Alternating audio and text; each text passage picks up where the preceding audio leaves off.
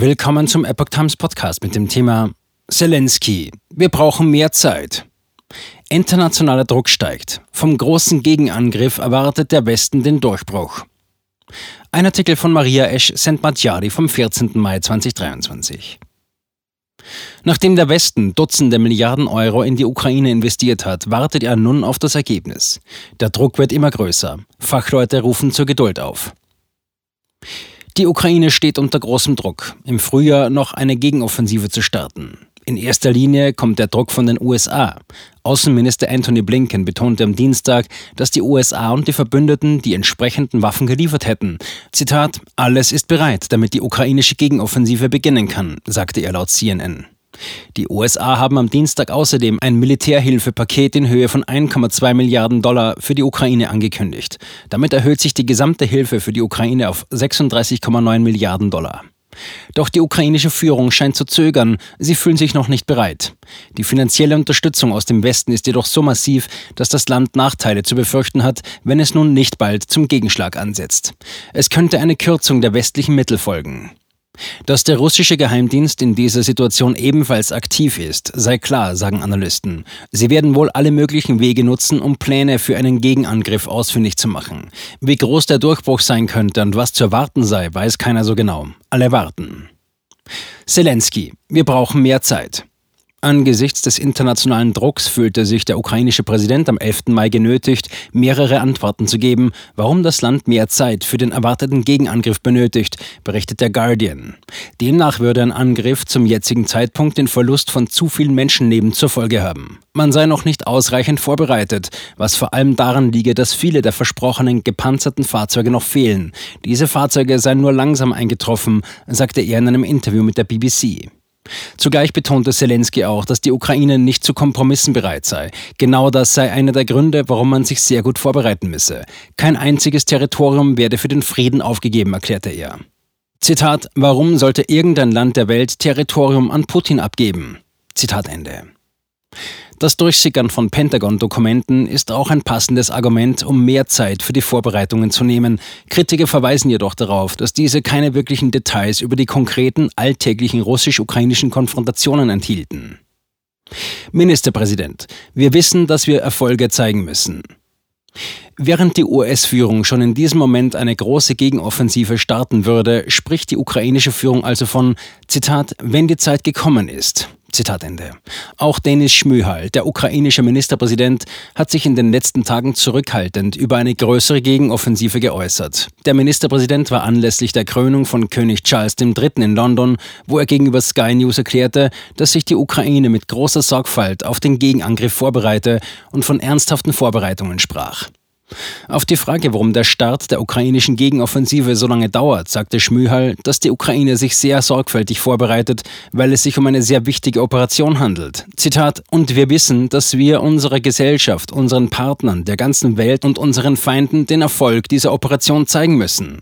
Zitat Ende.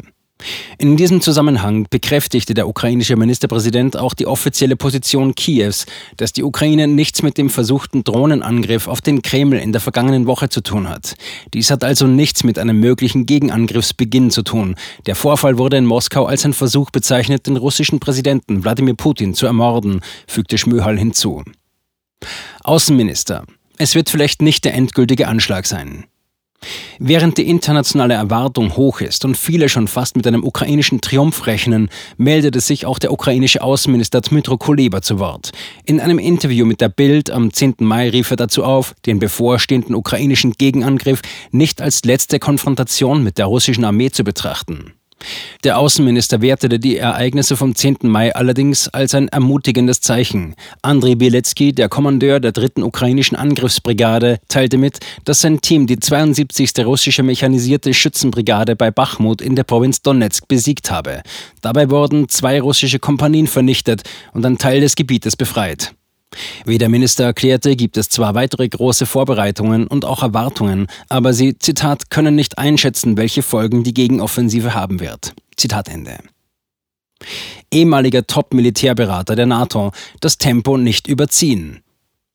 Kampfspezialisten mit professionellem Fachwissen sehen die Situation durchaus etwas anders, so auch der neue Premierminister von Tschechien. Der Soldat und ehemalige NATO-Generalberater Petr Pavel forderte die Ukraine auf, Vorsicht zu üben.